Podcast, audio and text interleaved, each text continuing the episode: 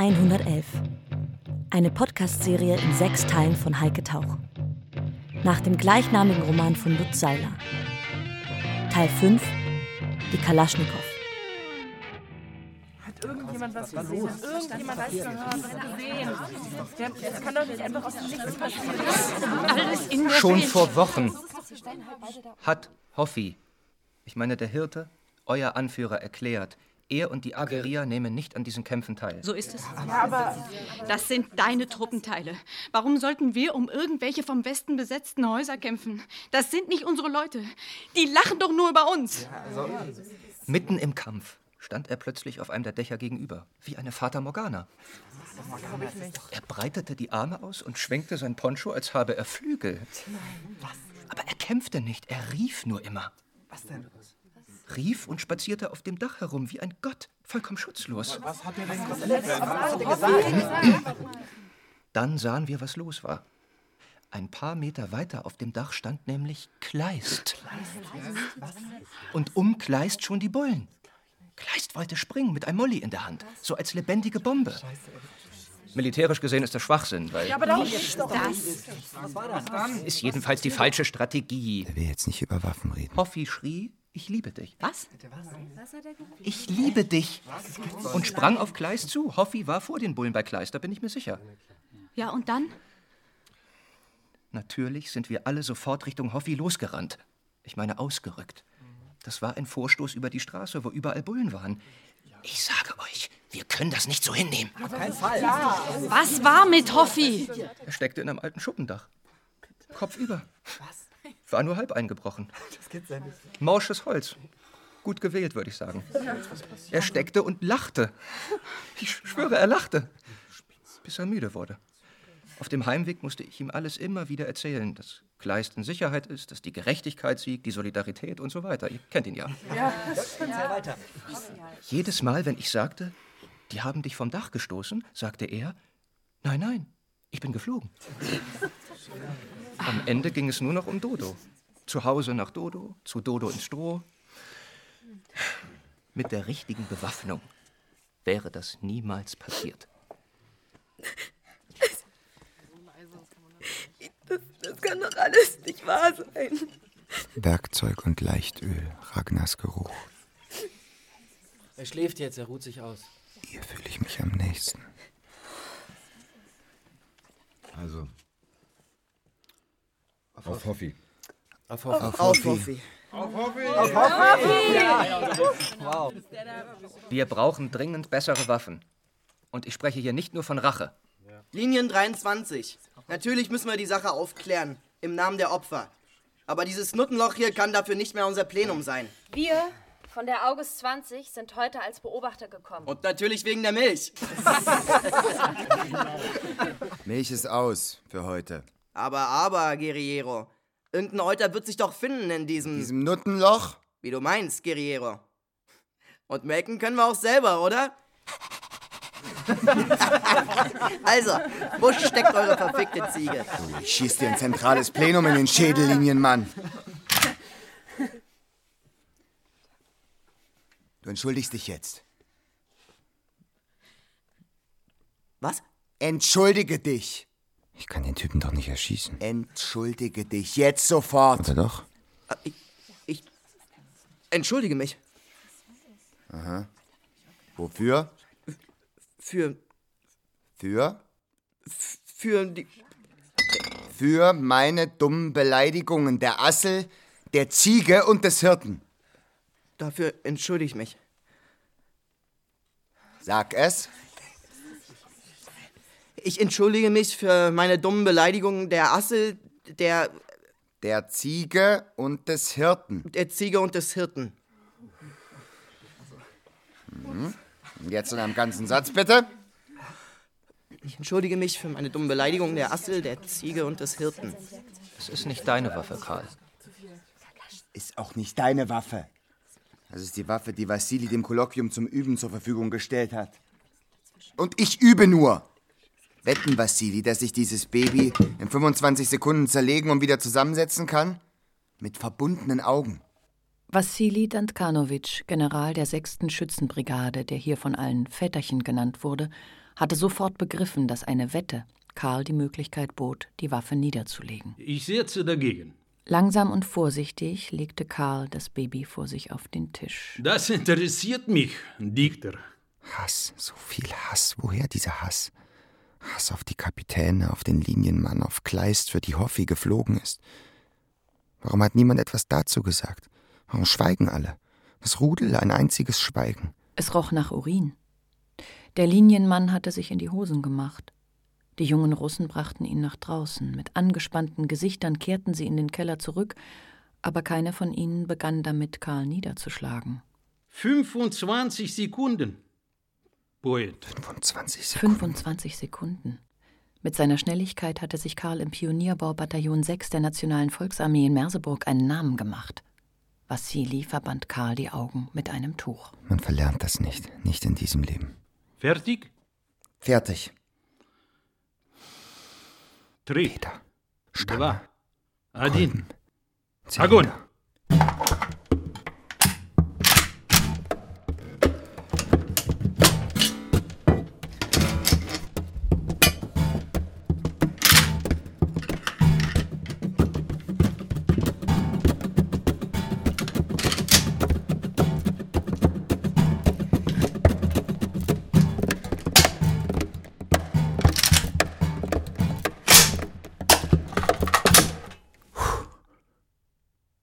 Jeder Handgriff Trotz und Trauer.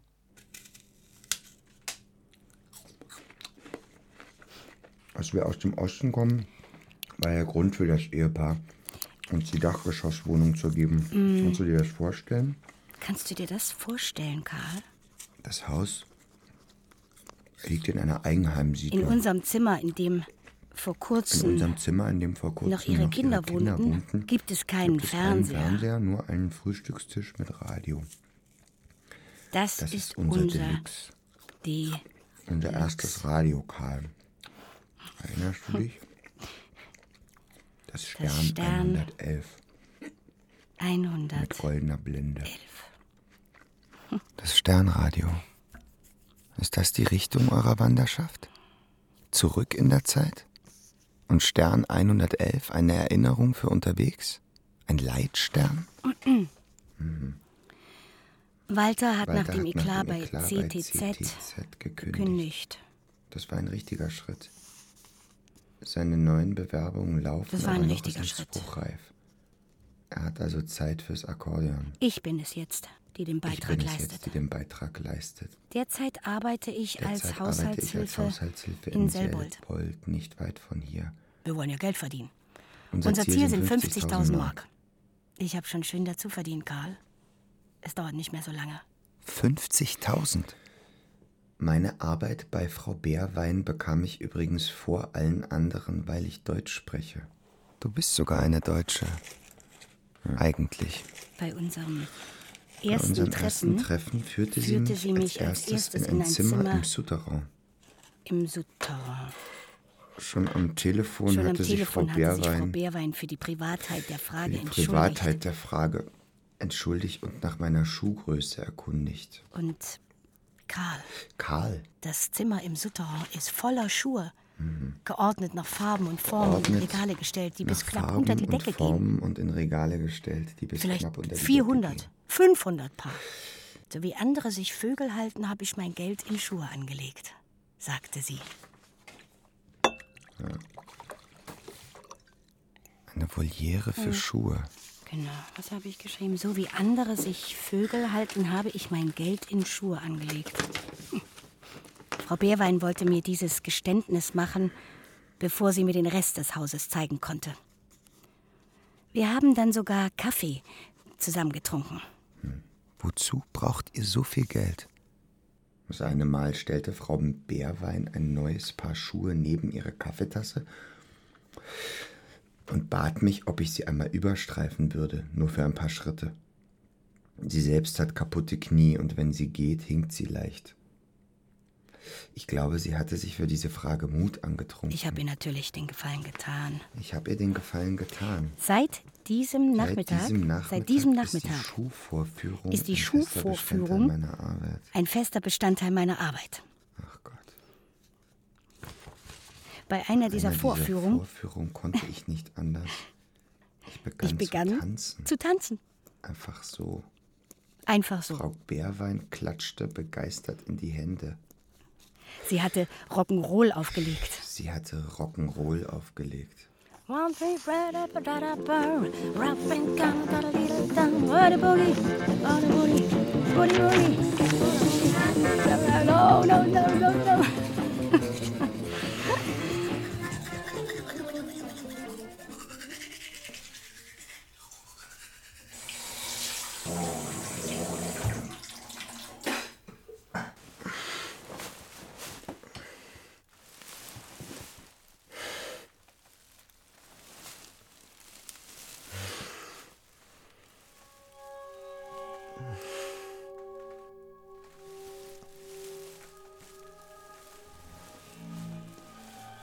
Russen. Die Russen. Das Vidania. Und tschüss. Als Sieger. Welch eine Kränkung. Setz dich mal in ihre Lage, Karl. Karl. Den großen Krieg am Ende doch noch zu verlieren, die Faschisten als Sieger. Kolloquium. Die Kämpfer gehen nach Hause. Einfach so. AK. Haben Sie dem Kommandanten Waffen mitbringen? Vier. Sieben. AK. Haben die Deutschen am Ende doch noch gesiegt? Das ist Ihre Frage. Roten Armee. Die sind das Vater. tiefe, dunkle Rot. Rot. Rot.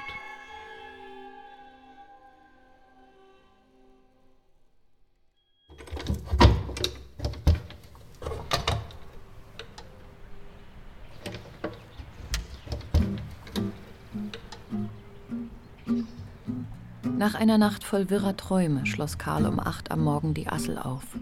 Er öffnete Türen und Fenster, um den sauren Dunst der Nacht entweichen zu lassen. Dann setzte er die Kaffeemaschine auf, platzierte sein Notizbuch auf dem Kühlschrank, kochte Tee für den Hirten und stellte ihm ein kleines Frühstück zusammen.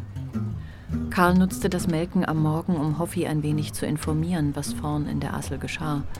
Dafür erfand er Arbeiter, die neuerdings in die Assel kamen und frühstückten, erzählte von der Starkstrombrigade, die in der Assel sich traf und sich austauschte über all die Probleme und so weiter. Der Hirte nickte und schwieg.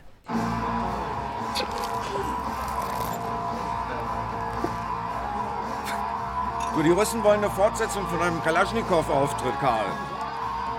Als Kulturprogramm. Das ist ja ein Traum von mir.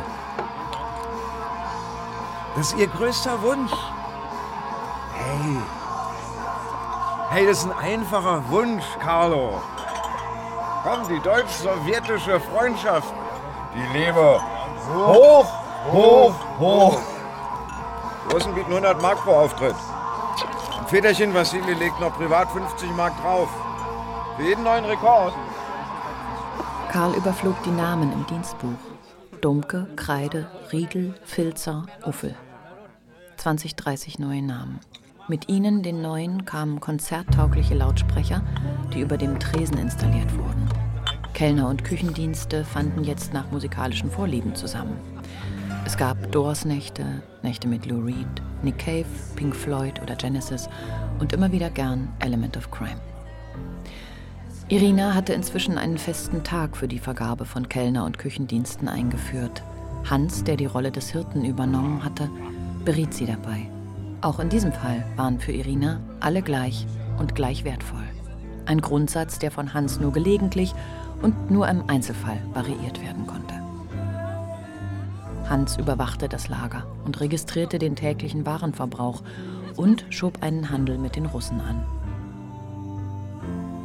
Mit Filzer, einem Vertreter für Fertigsuppen und Reinigungsmittel, der eines Tages die Stufen zur Assel hinuntergestolpert war, kamen auch drei neue Suppen. Japaner 1, Japaner 2 und Japaner 3.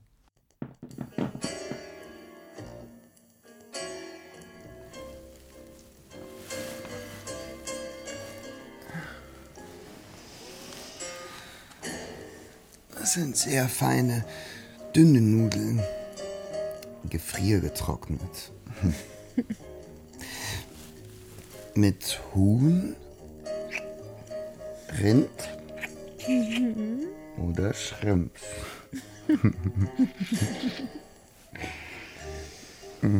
Zuerst zieht man den Verschluss von der Plastikbüchse und daraufhin steigt ein kleines weißes Staubwölkchen auf. Das Öffnen eines uralten Grabs. Und dann übergießt man den Inhalt mit kochendem Wasser und Mhm. was eben noch grau und tot ausgesehen hat, blüht plötzlich Eine Rose von Jericho. betörend sein Duft.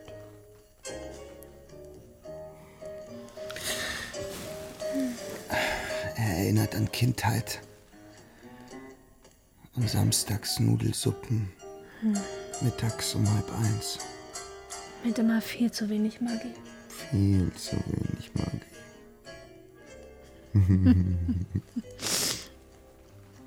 Eltern müssen nur weit genug fortgegangen sein. Dann taucht das alles wieder auf. Als Sehnsucht. Ein paar Tage lang hatte sich Karl um Freddy gekümmert. Am Vormittag geschrieben, am Nachmittag den Jungen vom Kindergarten abgeholt.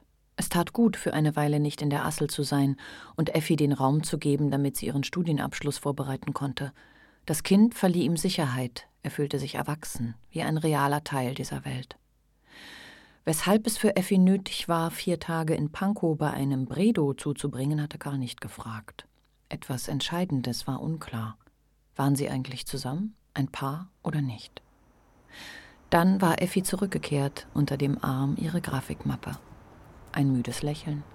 Die Schlacht war geschlagen. Sie hatte es geschafft. Fassaden geschunden. Geschundene Fassaden.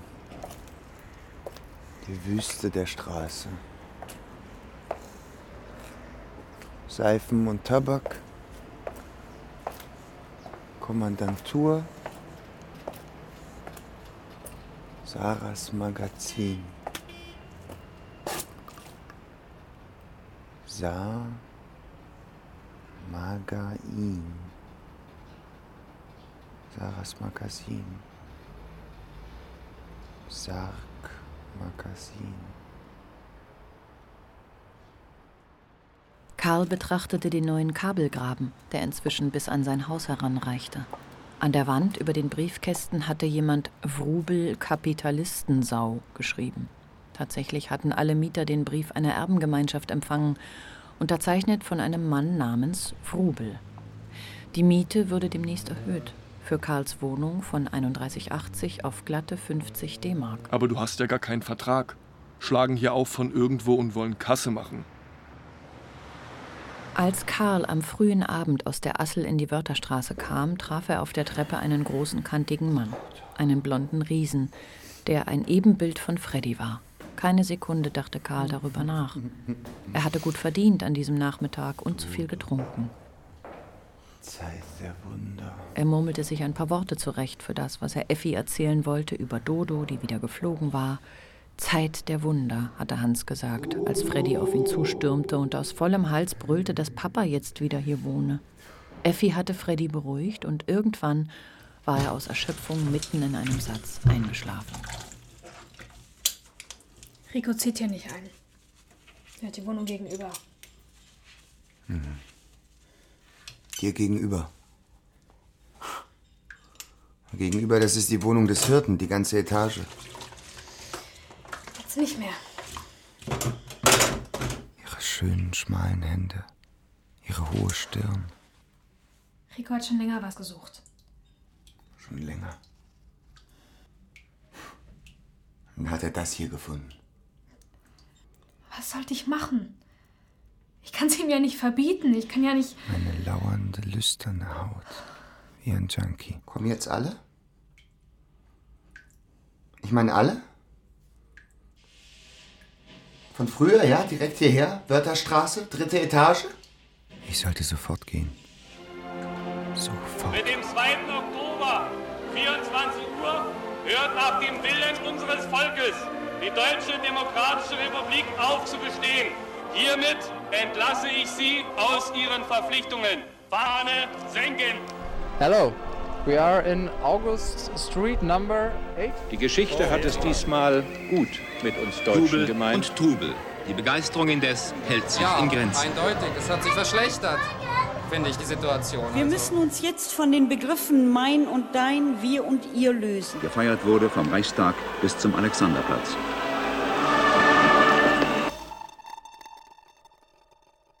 Längst war Dodos Milch zu einem Mythos geworden. Ein Zaubertrunk, den man bestellt haben musste in diesem Spätherbst, um ganz vorn mit dabei zu sein. Da Dodo nicht mehr als vier Liter abgab pro Tag, wurden nur sehr kleine Mengen ausgeschenkt, was die Drinks, Ziegenmilch mit Wodka, noch kostbarer machte. Wassilis Freunde, Militärs in Zivil, wie gemunkelt wurde, kamen jetzt jeden Mittwoch in die Assel zum Kalaschnikow-Tag. Und mit ihnen neue Herausforderer, die gegen Karl antreten wollten, Gegner, die besser waren als Karl. Aber auch Karl wurde schneller. Er hatte jetzt eine Übungswaffe, seine eigene Kaschi, manchmal nannte er sie so. Die Russen hatten sie ihm in einer Nische des Kellers hinterlegt, eingeschlagen in einer Decke. Kann, kann ich das Handtuch mal haben? Na, die Flaschen hier auch noch. Na ach. Als ich die Kaschi zu Hause auswickelte, flohen ein paar Asseln aus der Decke. Mensch, geh doch mal kurz weg da. Quer über die Werkbank. Sie atmen durch Kiemen. Ich erwischte sie mit einem Glas. Alle. So. Eine nach der anderen. Ihre schiefergrauen Panzer glänzten. Nach ein paar Sekunden, da hatten sie sich alle eingerollt. Zu großen Globuli. Hm. Sie kommen aus dem Meer. Hallo. Hallo. Hey, erzählt doch ein bisschen. Vom Meer. Dann legte Karl sein Ohr auf das Glas, lauschte dem Vibrieren und sah dabei Ragnar an. Das sind Schweigerasseln. Hm. Die sprechen nicht. Und so waren wir Asseln. Und unser Atmen war ein Rasseln. Wie durch Kiemen. Ein und aus. Ein und aus. Obwohl Karl mit den Einnahmen aus seiner Kalaschnikow-Nummer sehr gut verdiente, ließ er sich weiterhin für ein oder zwei Abende pro Woche für Tresen oder Küche eintragen. Und immer stand Ragnars Name neben seinem im Dienstbuch. Die Aschenbecher sind aber voll. Als wären wir ein Paar. Sag mal, hast du schon Pappen gemacht? Was? Pappen, hast du schon Pappen gemacht? Ach so, nee. Ich geh mal. Die unbeliebteste Arbeit am Ende der Nacht. Als Karl eine der widerspenstigen Kisten im Hof zu zerlegen versuchte, erst mit der Hand, dann mit den Füßen geriet er ins Taumeln, ruderte mit den Armen. Effi? Sind wir am Ende? Ist das jetzt alles vorbei? Das nur in der Erinnerung, die gemeinsamen Momente? Wenn du aufwachst? Wenn ich mich an dich schmiege? Wenn du auf der Seite liegst, die eine Hand unter der Wange mit der anderen mich suchend? Wenn ich deinen samtweichen Wellengang spüre? Wenn du fragst, hab ich dich? Ist das jetzt alles vorbei? Sind wir am Ende angekommen? Effi.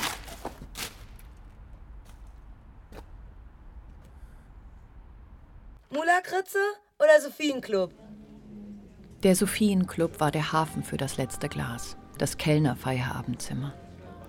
Hier wurden die dringendsten Geschichten weitererzählt, Geschichten voller Warnungen und spezieller Informationen. An Ragnars Seite badete Karl in einer Atmosphäre wärmender Aufmerksamkeit. Hier begriff er, dass die Ideen des Hirten so einzigartig und groß gewesen waren, dass sie nur missverstanden werden konnten. Alle redeten von Hoffi, als wären sie seine Freunde, und wiederholten Sätze, die er einmal gesagt haben sollte. Nach seinem Rückzug in den Stall und ins Schweigen hatte sich das Ansehen des Hirten ins Märchenhafte geweitet. Hoffi war eine Legende geworden. Stern 111. Eine Podcast-Serie in sechs Teilen von Heike Tauch. Nach dem gleichnamigen Roman von Lutz Seiler. Teil 5, die Kalaschnikow. Mit Sandra Hüller als Erzählerin, André Kaczmarczyk als Karl, Felix Göser als Hoffi, Maria Arnold als Effi, Marie Bonnet als Irina, Svenja Liesau als Ragnar, Timo Weißschnur als Kommandante, Boris Alinowitsch als Hans, Max Hegewald als Linienmann, Peter Mordig als Vassili und vielen anderen. Komposition und Bassgitarren Janko Hanuszewski. Gitarren- und Klangspielzeug Kim Evert. Ton Peter Awer, Katrin Witt und Jakob Kienemund. Regieassistenz Lisa Spüri, Hanna Bickhoff, Jonas Kühlberg und Gerald Michel. Dramaturgie Juliane Schmidt. Regie Heike Tauch. Eine Podcast-Serie des Rundfunk Berlin-Brandenburg 2023.